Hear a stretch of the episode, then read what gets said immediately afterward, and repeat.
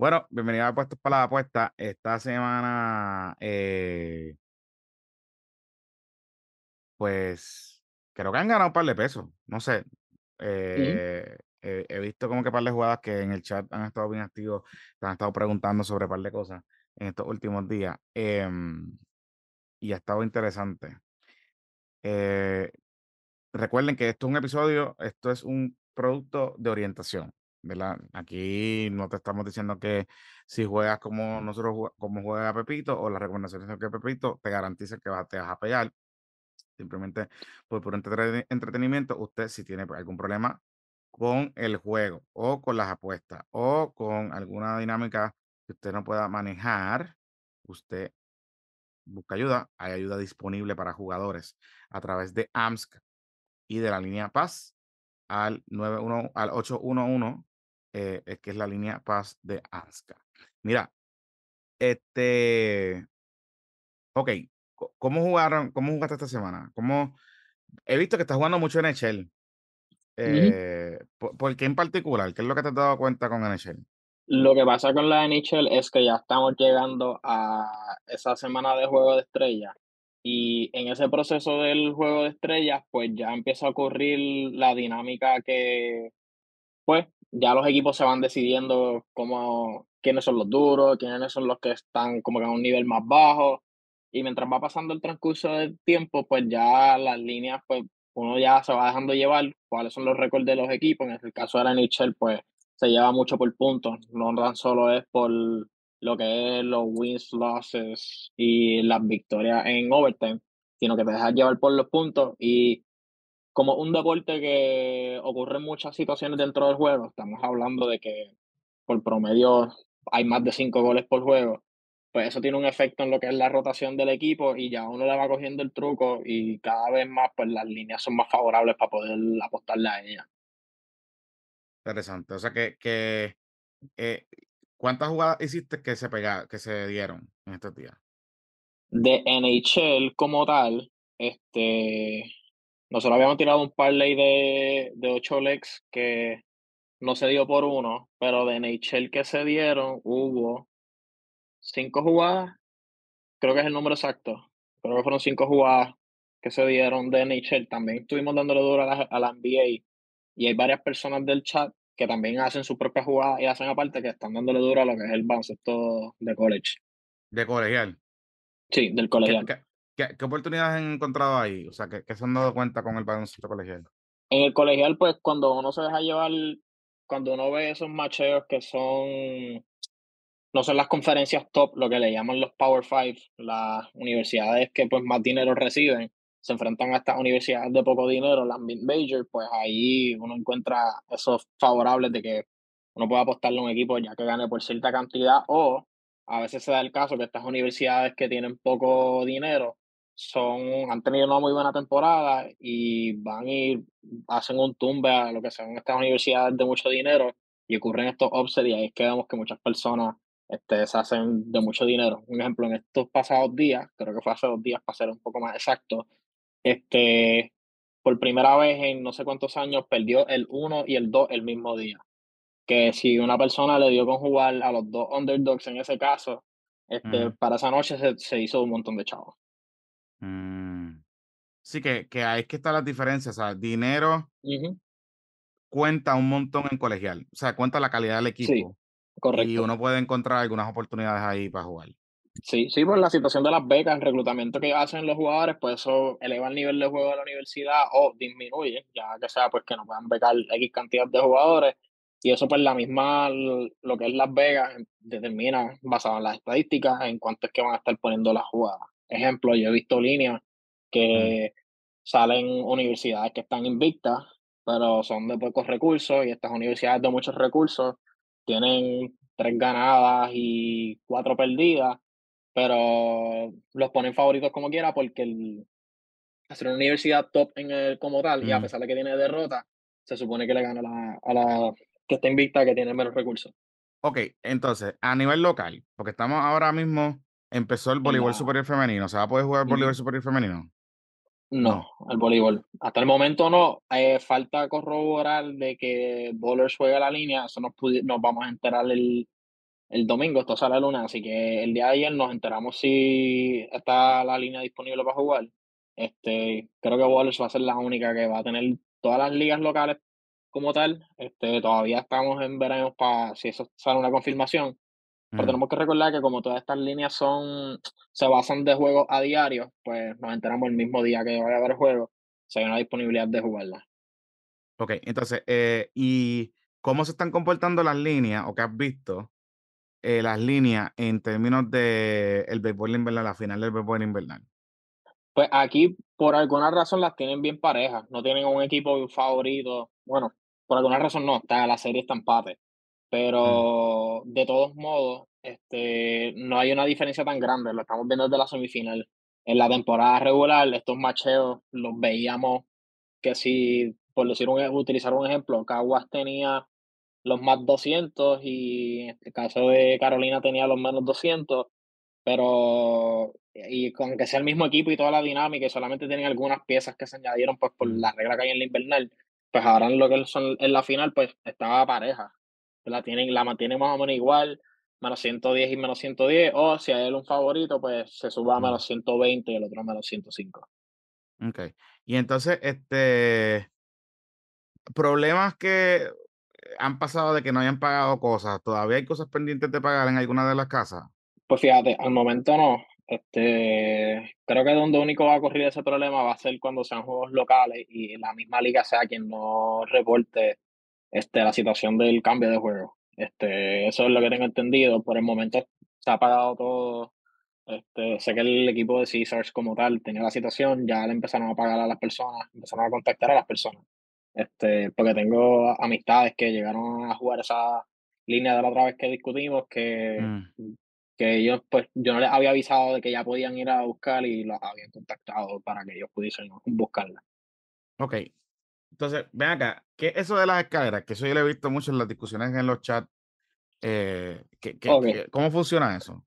El concepto de escalera, eso es algo que en los cappers de Estados Unidos utilizan mucho. Este, es una manera de decir, ya la casa apuesta de por sí me da una línea sobre de qué es lo que va a hacer el X jugador. Entonces hacen los Mm, player props. Pero con la escalera, cuando tú vas a la opción del alternate de lo que estás este, apostando, te salen más alternativas de, de ese desempeño más alto que te pagaría más dinero.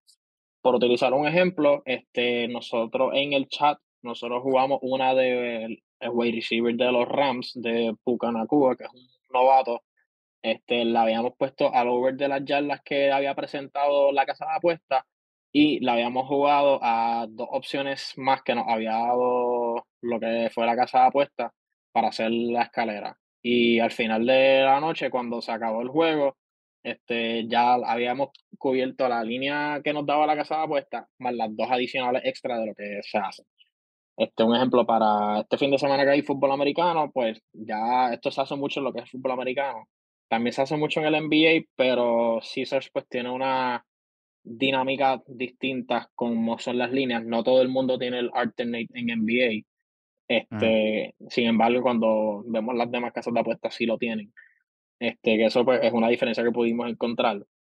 Este, por ejemplo, este fin de semana va a haber mucho concepto de escalera por la mm. situación del fútbol americano, porque es uno de los deportes que se puede hacer. Y viendo cómo están las líneas, son potenciales para poder el ganar más chavitos, como nosotros decimos. Okey, de de lo que tú de lo que tú, eh, has podido, eh, de lo que tú recomendaste esta semana y de lo que se estuvo esta semana, ¿cuánto se pegó? ¿Cuánto más o menos le salió? Creo que si nos dejamos llevar por el concepto de, de, de como que wins y losses de así de pegada, este, debe de estar, si no está even, tuvimos dos por debajo Mm, Este, pero si es en el concepto de unidades, este, a pesar de que estamos en pérdida en cuestión de win-loss record en unidades, este, dependiendo de cómo lo haya jugado la persona, este, hay mm, personas que están por encima. Hay personas que están por debajo como están por encima. En mi caso, este, yo estoy por debajo en 2 dólares, porque tengo mm. una aplicación que me deja hacer ese track sobre eso y yo estoy bajo 2 dólares esta semana. Este, pero sé de personas del chat que en estos momentos fácilmente tienen que estar por encima de los 50, 60. Okey. que ganaron esta semana. Sí, que ganaron esta semana, incluso hoy mismo en grabando hubo personas que ya, ya han ganado algunas cosas. Okey. Interesante, interesante. Este, entonces, ¿qué la escalera te da más oportunidades para ganar? En teoría. Sí, sí, en teoría, porque hay que ser realista, hay jugadores que uno cuando vamos a utilizar el el NBA, por ejemplo, hay jugadores que la casa de apuestas te dice 19 y medio. Tú tomas la decisión si va a meter más de más de 19, que en este caso es más de 20, o si se queda en menos de 19. Y tú dices: "Yo sé que este jugador puede meter 30 hoy". Pues la casa de apuestas, con la situación de la escalera, te da unas opciones y tú puedes apostarle al el over de 19 y medio puedes apostarle al over de 25, o sea, al 25 plus y le puedes apostar al 30 plus. Ahí tienes tres oportunidades que si, dependiendo de la manera que tú distribuyas tu dinero en cuanto tú lo quieras apostar, pues vas a ganar una cantidad este, llamativa, podemos llamarla. Sí, que que que que realmente, o sea, hay un riesgo en la escalera, ¿no? Como Sí, hay un riesgo en la escalera, sí, porque por poner un ejemplo, cuando nosotros hacemos un parlay o un straight bet, pues ponemos una cantidad fija, pero ya en la escalera, pues es como si poner haciendo más, Es como si estuvieses haciendo 3 jugadas más adicionales. Solo okey, que estar Y tienes que consciente que es para una y persona. y cada jugada tiene que darle chavito. O sea, cada Sí, sí, sí, cada nivel de la escalera tienes que apostarle chavito.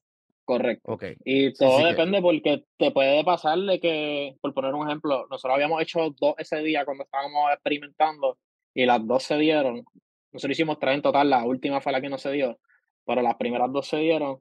La primera se dio en menos de 15 minutos, porque el nosotros habíamos tirado, creo que él tenía que hacer 75 yardas, ser Nico Collins.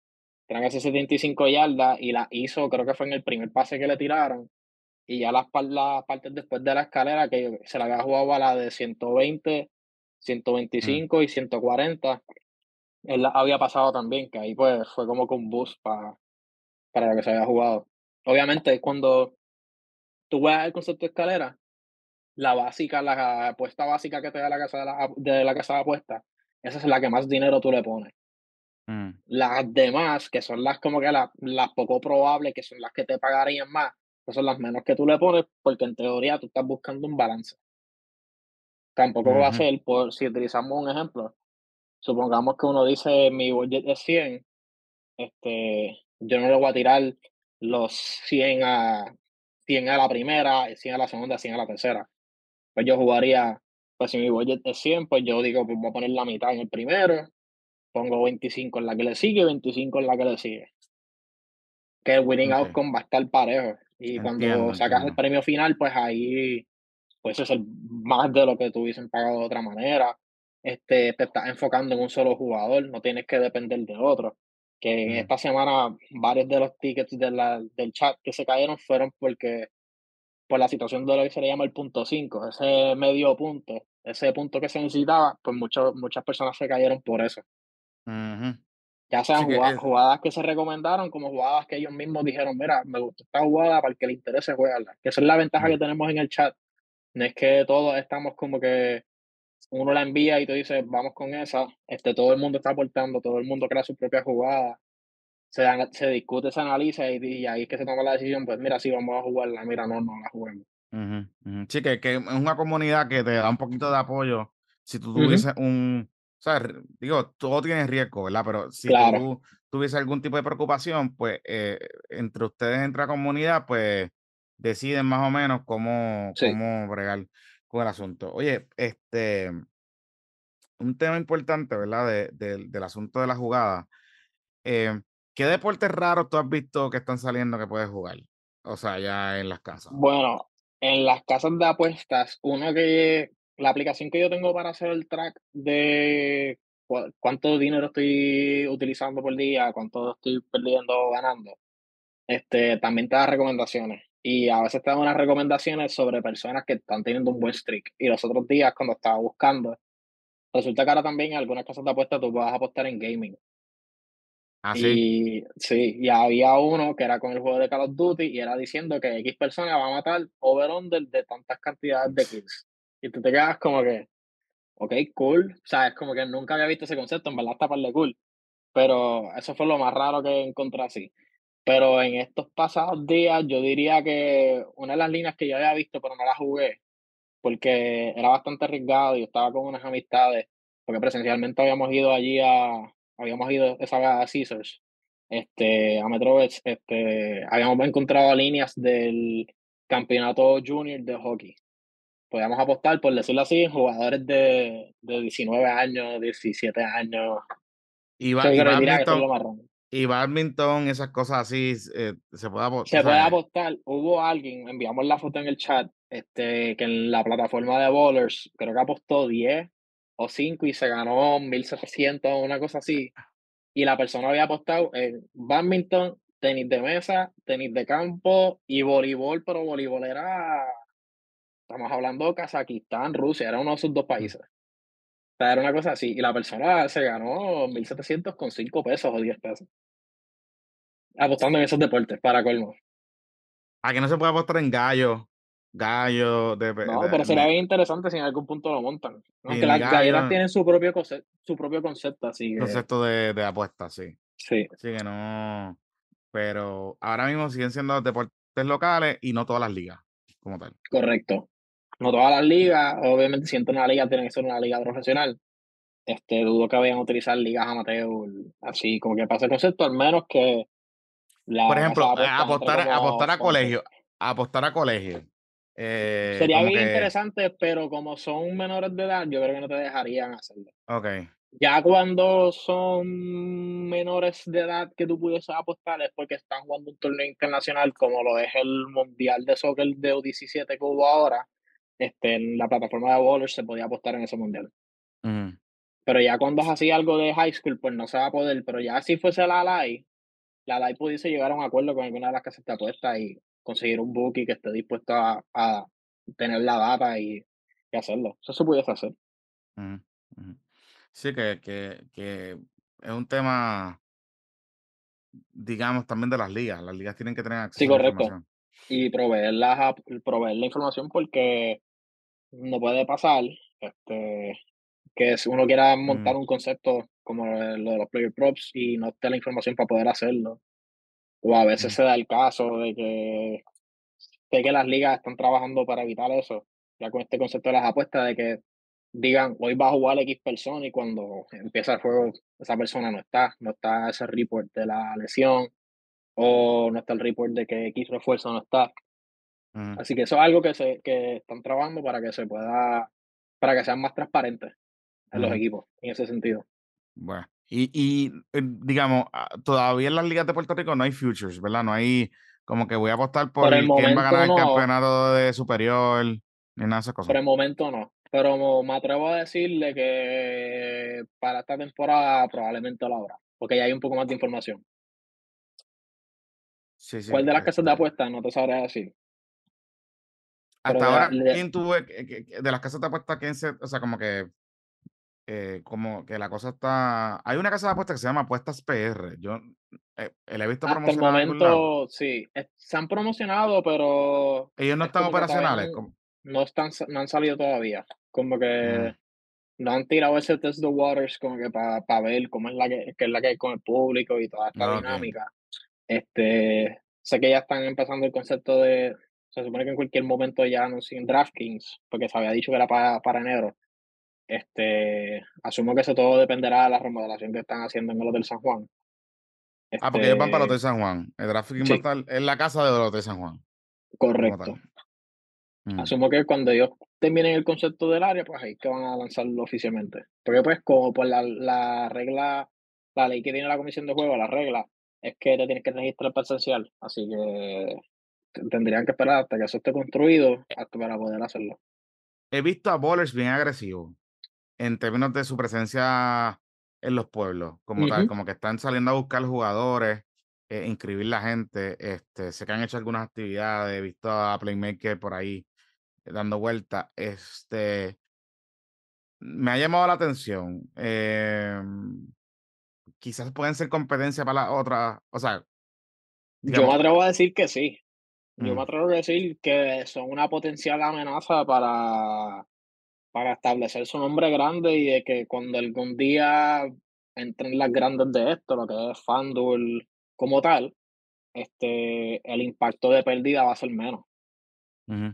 Porque ahora mismo, si uno se pone a analizar en, con este concepto de ir a buscar más gente, vamos a ir a tal sitio a buscar personas, este, en el caso de, de Caesars y de BetMGM, han estado en Plaza Las Américas y en Plaza del Caribe. Pero en el caso de, de Bowlers, Bowlers ha ido a, al, al igual que también Caesars, ha ido a juegos de la invernal. Este, Bowlers también ha llegado a Barranquita, Bowlers ha ido a Cagua, Bowlers ha ido a Canóvana, Bowlers ha ido a Mayagüez, Bowlers creo que fue a San, a San Germán, que también tengo entendido que Caesars fue, que están buscando ese público que se les hace difícil ir al área metropolitana y reclutar a las personas.